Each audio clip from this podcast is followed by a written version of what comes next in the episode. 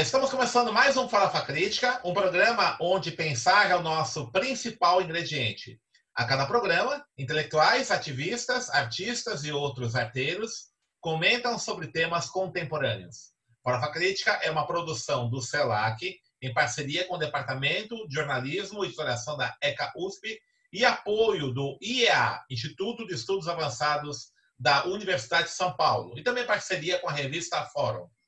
Acesse o nosso canal youtube.com.br Crítica, inscreva-se e clique no sininho para receber notificações de novos programas. Também acesse ah, os nossos podcasts na plataforma Spotify e também acesse o nosso nossa página, perdão, nossa página no Facebook, facebook.com barra canal Farofa Crítica, onde você pode inclusive sugerir nomes de entrevistados, é, sugerir temas a serem abordados, né? E avise os amigos, familiares, quem você conhecer, para também se inscrever no programa, no canal do programa Farofa Crítica. Não paga nada, né? E aí você também ajuda a fortalecer a nossa rede de contatos.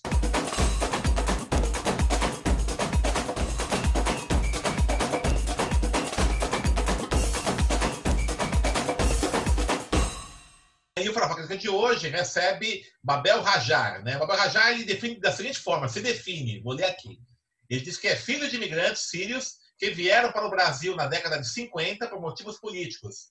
Ele é formado em comunicação social pela FAAP, 91, trabalhou com comunicação, design e marketing por cerca de 20 anos e em 2014 ingressou na Escola de Artes, Ciências e Humanidades da USP, no campus leste da USP, de São Paulo no programa de mestrado em mudança social e participação política, com o intuito de mudar para uma carreira acadêmica e estudar a guerra na Síria entre 2011 e 2016.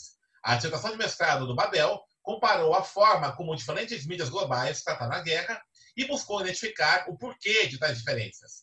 No ano 2016, Babel se mudou para a Finlândia, onde está agora, e aceitou uma vaga para ensinar português para filhos de imigrantes lusófonos e estudar finlandês, um curso preparatório para imigrantes com pretensões acadêmicas. E tem planos de estudar pedagogia e, no futuro próximo, fazer o doutorado, dando sequência a alguns temas que abordou no mestrado, especialmente a mídia. Babel, é um prazer estar aqui, aceitar nosso convite, né? Estou muito saudade prazer de você. é todo né, meu. Eu também, eu também. Muita, muita, Babel, muita. Uma coisa, ele não colocou aqui né, no currículo dele, mas eu vou dizer, o Babel é um especialista em fazer caipirinhas de ponta. Ele é bom pra caramba também. Essa parte mais importante do currículo ele omitiu aqui, na apresentação. É, é eu gosto. Importante, oh, importante. O prazer como diria, é todo Como meu, diria Denis. Markovski, melhor morrer de álcool que morrer de tédio. Pois é, pois é, pois é. Mas aí, é, brincadeiras à parte, Babel, é, eu queria começar aqui nossa entrevista que você falasse um pouquinho da sua pesquisa, né? Você fez um mestrado sobre análise da mídia na cobertura aí da Guerra da Síria.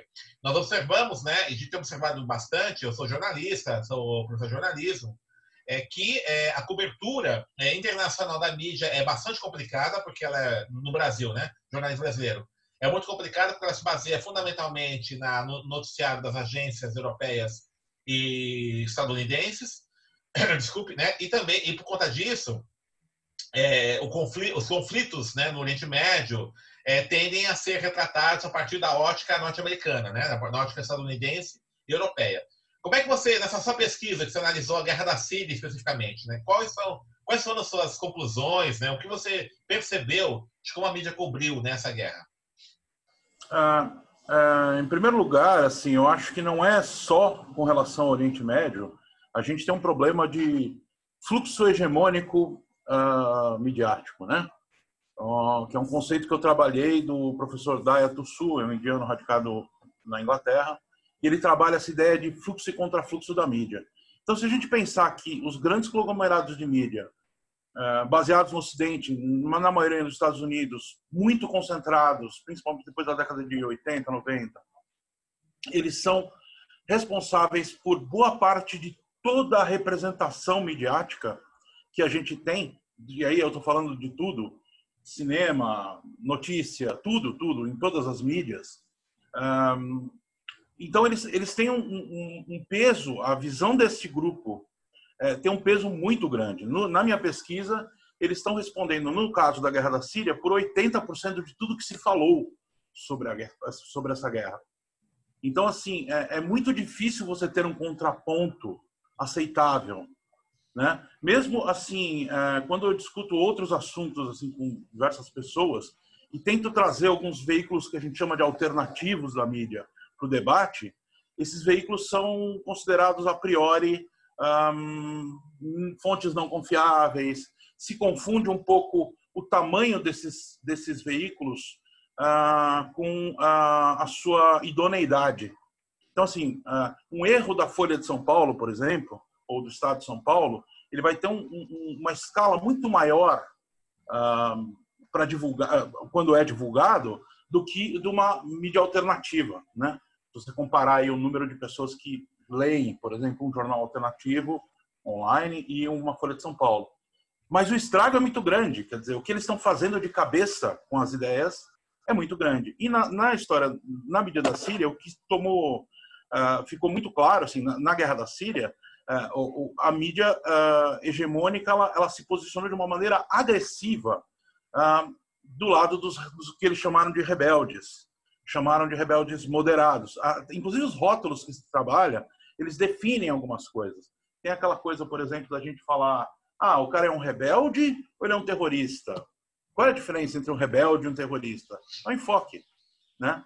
Ah, então, na minha pesquisa, eu trabalhei com esse fluxo e contrafluxo da mídia, esse conceito do Dayatusu, mas trabalhei também com ah, o Manufacturing Consent, que é o, a manipulação do público, do Noam Chomsky do Herman, Edward, Edward Herman, né?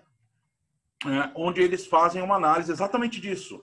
Quando, mas eles fazem só voltado para a mídia americana. Quando a, a, a, mídia fala de um determinado assunto, a, quando se refere a um país que é amigo dos Estados Unidos, ela vai falar de um jeito. Quando se refere a um inimigo, ela vai falar de outro. Às vezes no mesmo contexto, por exemplo, eleições, né? Então você tem ali uma eleição em tempos de guerra, né? Eleição em tempos de guerra, no caso de um inimigo dos Estados Unidos, vai ser considerado não, não é um processo democrático, está vendido, vamos vender dessa forma. E quando é um, um, um amigo dos Estados Unidos, ele vai falar assim: olha, mesmo em tempos de guerra, ah, eles estão indo às ruas democraticamente para exercer seu direito e tal. Então a forma como é colocada é muito diferente, né? Esse fluxo, é, é, isso que você fala do fluxo hegemônico da mídia, né, e o, e o consenso manufaturado né, do, do Chomsky, né, é, é muito louco, né, porque o conceito do Chomsky é consenso manufaturado, né, o, o fabricado, e a tradução do, do, da obra dele em português foi horrorosa em Brasil, né, manipulação do público. É, né? a muito ruim, né? É, Mas a ideia, a ideia é. dele é de um consenso, uma, uma fabricação de consenso. Exato. Uma, uma indústria de consenso. Que é bem pois interessante, é. né? Mas, mas só, só, uma coisa, o, é, é, isso você fala do fluxo hegemônico mundial da mídia, né? é, e contrafluxo, que você utilizou na sua pesquisa de mestrado, porque nos anos 70, né, a, a Unesco é, ela, ela é, promoveu vários debates né, é, que apontavam para um, uma concentração, isso que você está colocando agora, né? Uma concentração uhum. da produção de informação e apontava certo. a necessidade de uma nova ordem mundial da informação e comunicação, né? Uh, e aí, então, né, a Unesco chegou a financiar a construção de agências de notícias nos países do chamado terceiro mundo. Naquele momento você tinha toda a discussão dos movimentos países não alinhados, né? Aquela discussão que era muito forte ainda nos uhum. anos 70, né? É, só que, veja, o, o, que a gente observa no século 21, né? É, na segunda década do século 21, essa concentração se manteve, né? Apesar dos anos 70, há 50 anos atrás, isso já tinha já era detectado, hoje continua, né? De forma até mais intensa. Mais forte, bem mais, mais forte. forte é. Como é que você observa assim? Como é que você observa isso, particularmente no capitalismo cada vez mais globalizado, né? cada vez mais é, interconectado. É, a formação de uma opinião pública mundial é a partir desses fluxos é, hegemônicos aí de informação. Quando, quando a gente pega o, o a mídia, primeiro assim, né, a concentração está muito maior, né? Isso que você falou. Quer dizer, é, e uh, o, o, movimento desde o consenso de Washington foi fazer com que os estados cada vez mais servissem ao capital, né? a desregulamentação atingiu, no caso da mídia, proporções muito grandes, né? E, e ao ponto de da gente estar tá falando aí de cinco, seis enormes grupos midiáticos que têm domínio total sobre tudo que se fala. É, então, assim, a, a concentração, a, a, concentração midiática acaba sendo instrumento do próprio capitalismo, quer dizer, da, do, do, da intensificação, do acirramento neoliberal que a gente vem vendo desde os anos 90. O fluxo de, de comunicação ele, ele é gigantesco, ele é avassalador.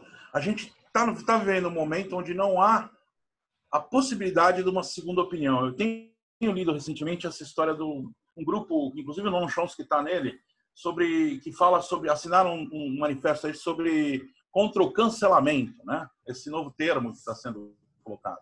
Hoje a gente vive uma verdadeira ditadura de opiniões, na minha opinião. Né? A, a, e isso é em decorrência desse acirramento do fluxo e as mídias sociais. Essa, essa mídia que deu voz uh, para um, um, muitas pessoas, muitas vozes.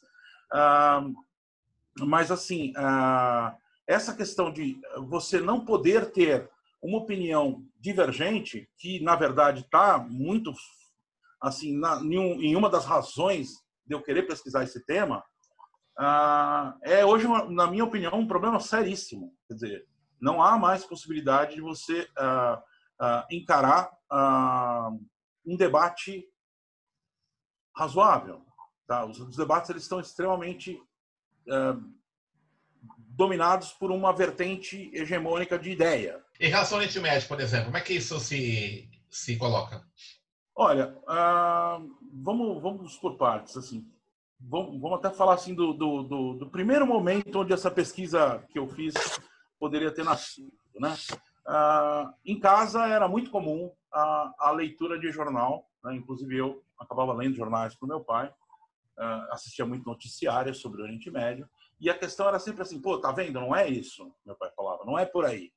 Uh, eles estão colocando a coisa de uma outra forma. Eles estão mostrando uma realidade que não é a nossa realidade. Ah, quando começa a guerra da Síria, eu começo a ver aquele acirramento de ideias, por exemplo, Bashar al-Assad é um ditador, ele está atacando o seu povo. Isso foi um mote na guerra da Síria. Ah, não estou aqui querendo dizer que o Bashar al-Assad é o cara mais democrático do mundo, afinal de contas, ele é filho de um cara que foi colocado via golpe militar na Síria. Mas o que eu estou colocando é assim: você precisa entender o contexto histórico e aí, eu, eu, eu na minha pesquisa, eu, eu, fiz um trabalho que talvez tenha sido extra a análise da mídia, mas que é colocar um contexto histórico para a pessoa que estiver lendo a minha, minha dissertação, para que ela entenda razoavelmente o percurso ah, que a Síria tomou para estar hoje na situação que está, né? Ou, ou durante o período analisado a ideia de que você não pode ter outra visão, quer dizer, então, quando você vai falar com alguém sobre Bashar al-Assad, sempre vai vir, ah, mas ele é um ditador. Ele é uma pessoa que deve ser cancelada. Essa é a ideia do cancelamento né, também. Quer dizer, não há uma possibilidade de você entender aquela realidade de uma maneira que te leve a uma análise crítica. Né? Não, você vai trabalhar com essas ideias preconcebidas do que é Oriente, do que é mídia, uh, do, que, do que é Oriente, do que é Síria, de como eles atuam.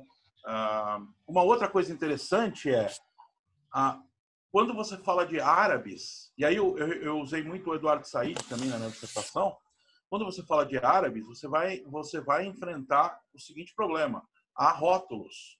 Árabes, quando eu falo árabe, islã, na cabeça da pessoa ela vai entender, ela vai vir uma série de imagens normalmente negativas associadas a esses lugares, né? É, tem um trabalho muito interessante do Jacques Charren, uh, que ele analisou, ele fez aquele documentário Real Bad Arabs, né? Árabes ruins, filmes mal, filmes ruins, árabes malvados, se não me engano em português. E ele fala, ele fez acho que uma análise de uns 900 filmes e em todos eles ele pega esse orientalismo que Eduardo Said destaca, que é a ideia de que o, o, o árabe ele é necessariamente passional, ele se veste com aquelas roupas tradicionais, ele vive em lugares meio destruídos, né? Então, a, a, isso ajuda a mídia hegemônica a perpetuar certas ideias, né? Ah, não sei se fui bem em cima das suas questões ou acabei indo para outros lados. Mas... É, você, em certo momento, numa, num bate-papo nosso, falou daquele tal observatório é, direitos humanos da Síria, né? Que, você, que, a, que a mídia brasileira usa recorrentemente como fonte para falar sobre as, entre aspas, atrocidades do governo Bashar al-Assad na, na Síria, né? E você comentou que é apenas uma pessoa que faz isso, né? É, é na verdade, na verdade é, é, é bizarro, né?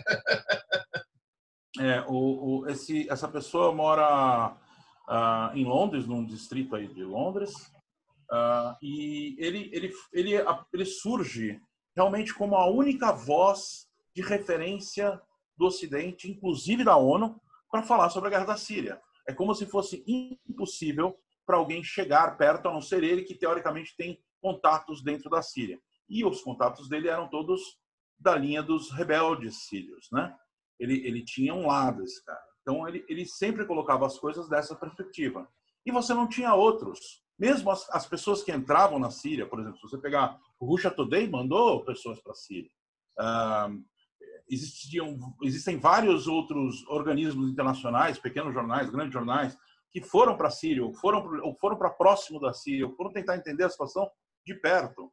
Né? Mas eles não foram, de forma alguma, considerados na mídia hegemônica. Né? E o Observatório Sírio dos Direitos Humanos, realmente, é essa pessoa dentro de uma casa com um celular. Apareceram umas reportagens, inclusive uma no The Guardian, né? mostrando a, a, a insanidade da mídia toda está pautada por uma pessoa, por um, um, um, veículo muito pequeno, quer dizer, uma, um observatório muito pequeno, né? mas que foi muito, uh, na verdade, ele foi bastante financiado também. Né? Hum. Você tem diversas. Uma coisa interessante da guerra da Síria é que uh, se Ele é um blogueiro, ela... na verdade, né? Hã? Ele é um blogueiro. Ele é um blogueiro. Olha, talvez um blogueiro, mas eu acho que é mais do que isso, na verdade. Ele estava ali uhum. no lugar certo, na hora certa, com os financiamentos sim, certos. Sim, uhum. É interessante você notar uma coisa sobre mídia na Síria. Também uh, uh, acabou, acabou passando dentro dos, dos, do, da, dos capítulos ali que eu falo sobre mídia e sobre Síria. Eu vou falar sobre os, os comitês de coordenação locais, tá?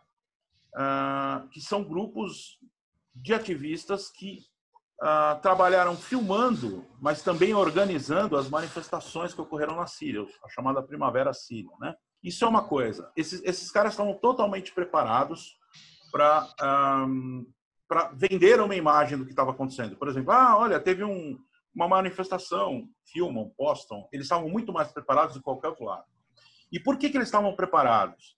Saiu uma matéria no, acho que é em 2000 e no comecinho de 2011, sai uma matéria no New York Times falando sobre como os ativistas do mundo todo que são contra o Bashar al-Assad, uh, eles estavam se reunindo de uma maneira militante, não de uma maneira comercial nem nada, e eles estavam conseguindo levar equipamentos de ponta para a Síria, por exemplo, telefones, isso antes de estourar a, a, a, a revolução síria, vamos dizer assim, ou a, a guerra civil na Síria. Aliás, não guerra civil, né? Uma guerra civil ela teria que ter dois lados sírios, né? E isso é muito questionável, bastante questionável, porque você tem 80 nacionalidades ah, de pessoas que vieram do mundo todo para compor com os grupos que já estavam ali, atuando ah, contra, assim, contra as tropas do governo, que depois se uniram à Rússia e ao Hezbollah e outros pequenos grupos para combater. Esses caras, eles ah, na reportagem, falam que eles conseguiram levar até 100 telefones celulares e outros equipamentos caríssimos né, para dentro da Síria. Veja, o, o salário mínimo da Síria na época era 300 dólares, hoje não deve ser nem isso, né? Uhum. Uh, ah, 300 dólares, tá? Um telefone desses, ele tá, eu fui atrás dos preços do telefone para poder colocar na dissertação. Um telefone desses custa entre 600 e 1.700, custava na época entre 1.600, entre 600 e 1.700 uh, ah, dólares. E o custo da ligação via satélite era muito caro por minuto.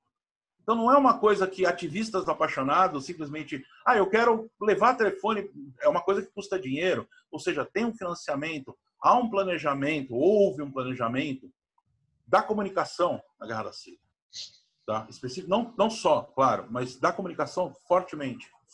Né? E que uh, ainda não foi, uh, eu falo sobre isso na dissertação, mas ele poderia ser melhor explorado.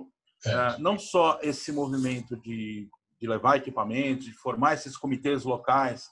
Ah, o próprio os, os, capacetes brancos que ganharam um Oscar via Netflix, né, fazendo uma produção no Netflix e que foram conhecidos como um, grupo humanitário dentro da guerra da Síria, ele era um grupo totalmente ligado à Al-Qaeda. Eles eram humanitários apenas com a Al-Qaeda. Eles faziam muito e também fizeram muito dessa parte midiática da Síria. Então, o, o Observatório Sírio dos Direitos Humanos ele conta com dentro do terreno com uma pequena, mas eficiente estrutura midiática para mostrar a guerra da Síria dentro de um certo ângulo. Uh, ao mesmo tempo, uh, o governo sírio falava assim: olha, jornalistas, vocês não são proibidos de entrar aqui, vocês podem vir, só que nós estamos numa zona de guerra, vocês estão entrando num país que está em guerra, vários focos de guerra, e a gente precisa garantir, precisa garantir a, a segurança das pessoas. Então, vocês têm que se cadastrar. Então, foi um jornalista da Veja, por exemplo, se não me engano, foi da Veja, que entrou pela Turquia para a Síria e depois acabou se enrolando com alguns grupos ali, fez algumas bobeiras até poder ir embora e fazer a matéria dele e tal. Uh, então, assim, é, é, um, um processo que contou com muita organização, muito mais do que às vezes aparenta quando você fala de rebeldes querendo depor o seu governo. Né? É você, chegou, você, chegou, a conversar com, com essa questão da, da cobertura internacional no Brasil é bastante complicada, né? O Breno Altman já esteve aqui né, no nosso programa Uhum. E ele chegou a comentar isso, né? Ele editor do Opera Mundi. Mas você, você chegou a comentar, já conversar com jornalistas da grande imprensa que estão aí alocados nessas editoras internacionais a respeito disso? Como é que eles veem isso, né? É, há uma pressão da direção dos jornais em relação a isso? Ou eles estão já meio que já enquadrados, vamos pegar assim ideologicamente, por esses fluxos hegemônicos da informação? Olha, é... aí tem uma tem uma uma fala do Noam Chomsky, né? Que ele pergunta assim, né? É, perguntam para ele assim, né? Ah, se não me engano, aquele Bar Sanian, é um cara que fez umas entrevistas com ele e tal, né? E ele fala, ele pergunta assim, né? Escuta, a, a direção, a, a, a, a, a, a direção da empresa, a direção da empresa, ou seja, a propriedade da mídia influi no seu desenrolar, né? Uh, e aí o, o Noam Chomsky fala assim, né? Olha, talvez não diretamente, talvez eles não cheguem ali e falem assim, olha, a pauta é essa. Mas a escolha das pessoas que vão trabalhar, elas formam um corpo uh, de pessoas alinhadas com a direção. Então, assim, não é isso. Talvez valha não só para mídia, para qualquer corporação, né? Então, assim, não é que há, há, há uma pressão direta. Provavelmente, quando necessário, há. Por exemplo, a Al Jazeera quando nasceu, ela apareceu como um, um, a modernização da mídia árabe. Né? Ela apareceu com toda aquela pegada BBC, ou o que você quiser usar de grande mídia, uh, com muito equipamento, com muito dinheiro. Uh, mas ela, ela no, no decorrer da guerra da Síria, várias pessoas pediram demissão porque não concordaram com a linha que eles eram obrigados a adotar no editorial. Então, acho que depende muito do momento. Mas, via de regra, a ideia é você contratar pessoas que estejam alinhadas ou, ou ir lapidando essas pessoas conforme elas crescem nas organizações. Né? Agora, é, quando a gente fala de uh, analistas de mídia, tem duas questões. Né? Primeiro, existe a mídia alternativa, que tem, como eu falei, um tamanho muito pequeno no que chega. Você pega, por exemplo, um cara bacana, que eu considero bacana, um jornalista como o Pepe Escobar. Né? Gosto muito das opiniões dele, fecho com muitas das opiniões dele. Mas quem vê o Pepe Escobar? Quem conhece o Pepe Escobar? Né?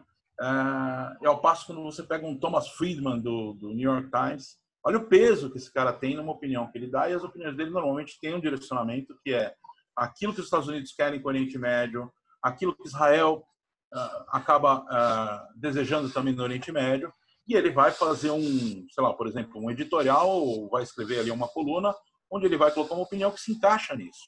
É interessante notar uma outra coisa também sobre isso. Né? Na, minha, na minha análise, eu, eu, fiz, eu fiz uma análise quantitativa do termo Síria nas oito mídias. Né? Então, eu quis analisar é, quantas vezes o termo Síria era dito, tá? era falado, era printado e tal, e também assim onde ele era printado. Se ele era printado na notícia, se ele era printado no editorial, isso era printado num, numa coluna de opinião.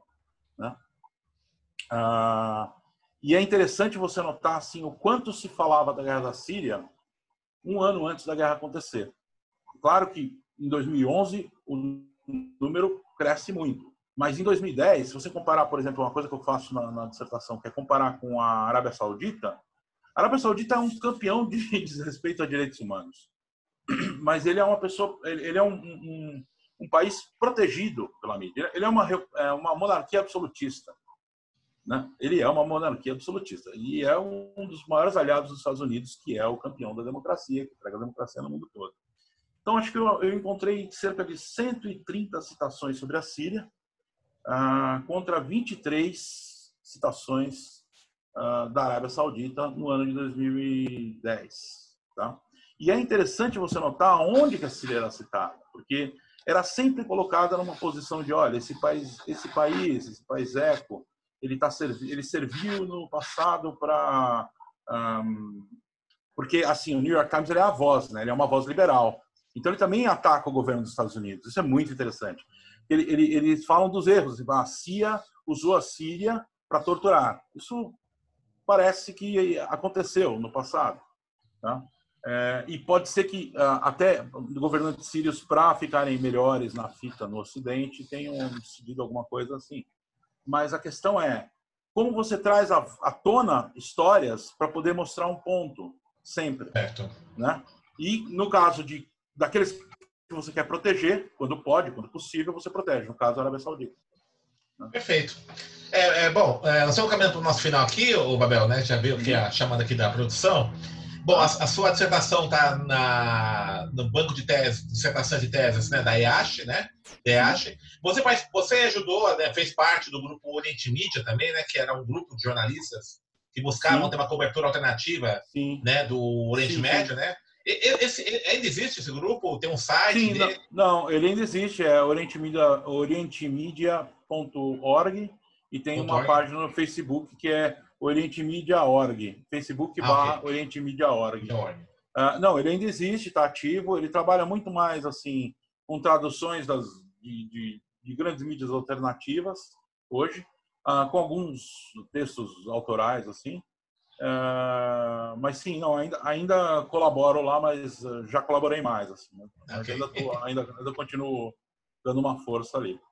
Então, orientemedia.org no Facebook, orientemedia.org, né? Então, aí quem quiser Isso. ter acesso a uma informação qualificada, alternativa, né, sobre o Oriente Médio, fora desses fluxos hegemônicos aí da informação, tá aí uma dica, né? Fabel, muito obrigado por você ter aceito, né, o nosso convite para a entrevista, né? Espero que você continue aí nos seus estudos, né, é, sobre a cobertura internacional de jornalismo. Aí da Finlândia agora, né? Tá frio aí ou não? É, uh, não, ainda não. Ainda estamos no que a gente chama de verão. Verão, né? assim, em torno de 20, 19, 18 graus agora. Ah, então tá bom, tá bom. Aqui tá. Dizem que bastante. o verão caiu, caiu num sábado esse ano. Ah, não sei tá. se eu tava dormindo, não vi. Tá ok. tá certo. Tá grande bom. abraço aí. Vamos ver se a gente, né? Quando você, se você um dia voltar Brasil, eu contar com certeza, a gente se encontra e bate mais um papo. Com certeza. Também está tá convidado para outros programas aqui, tá bom? Obrigado. obrigado, obrigado. Valeu. Muito obrigado pelo convite. Valeu. Um então, estamos encerrando o Fala Crítica de hoje, que hoje recebeu o jornalista, mestre né, é, pela USP, Babel Rajá, que falou sobre a cobertura dos meios de comunicação de massa sobre o Oriente Médio e cobertura internacional. Acesse o nosso canal youtube.com.br Crítica, inscreva-se e clique no sininho para receber notificações de novos programas. E também acesse nossa plataforma Spotify para ouvir os podcasts. E para encerrar, é uma frase do grande geógrafo Milton Santos. A globalização mata a noção de solidariedade, devolve o homem à condição primitiva do cada um por si, e como se voltássemos a ser animais da selva, reduz as noções de moralidade pública e particular a um quase nada.